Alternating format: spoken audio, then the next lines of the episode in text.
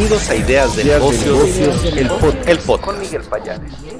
Hola, ¿qué tal Miguel? ¿Cómo estás? Buenas tardes, buenas tardes a todo el auditorio. Bueno, pues el día de hoy comentándoles cómo les fue a los mercados financieros. Cerraron en terreno negativo. La situación por el tema de la presión de los precios del petróleo sigue siendo un tema eh, dentro de las operaciones financieras. Hoy alcanzaron nuevamente niveles de 111, 114 dólares eh, y bueno, pues hay previsiones que incluso nuevamente lo ven hasta arriba de los 120 dólares por barril. Esto pues estaría presionando el tema inflacionario en una situación eh, donde, pues bueno, con el entorno bélico estamos cumpliendo prácticamente un mes. Esto inició el 24 de febrero y bueno, pues la situación se ve incluso detenida. Hoy el presidente de Ucrania eh, eh, Volodymyr Zelensky señaló, le pidió a Estados Unidos que, que, fuera un poco más duro porque incluso cree que las cosas estaban siendo flats y esto pues estaba generando pues también mayor tensión.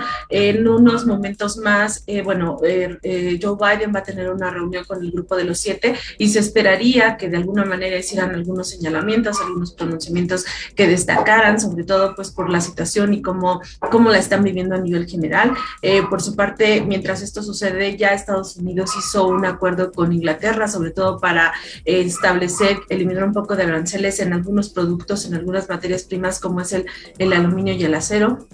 Entonces, bueno, pues en general lo que sigue eh, existiendo en el entorno es esta presión de materias primas que estaría generando presiones inflacionarias y bueno, pues es en donde está estancada la situación. Y como te comento, pues bueno, eh, se esperaría algún pronunciamiento, quizá medidas más duras, como lo está pidiendo el presidente de Ucrania.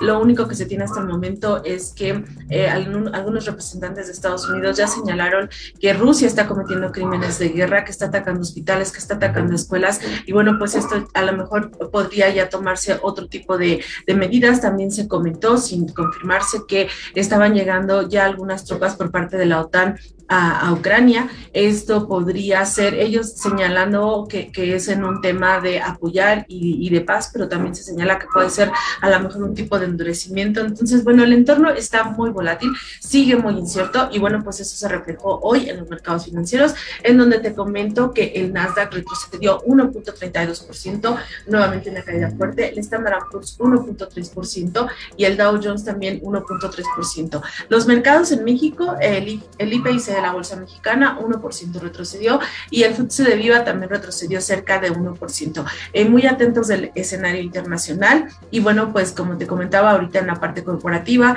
solamente se destacan los movimientos que hubo al estar subiendo nuevamente el precio del petróleo, las empresas energéticas fueron las que se vieron impulsadas por, por esta situación de, de que pues podríamos tener mayores niveles. Eh, y nuevamente los sectores afectados son aquellos que, se, que tienen un impacto directo como son la parte de las aerolíneas o la parte parte de, eh, en la parte de, de, servicios que pudieran verse este, afectados por esta situación. Y bueno, pues eso fue el escenario el día de hoy en los mercados, Miguel. Eh, nos vemos el día de mañana y que tengan todos linda tarde.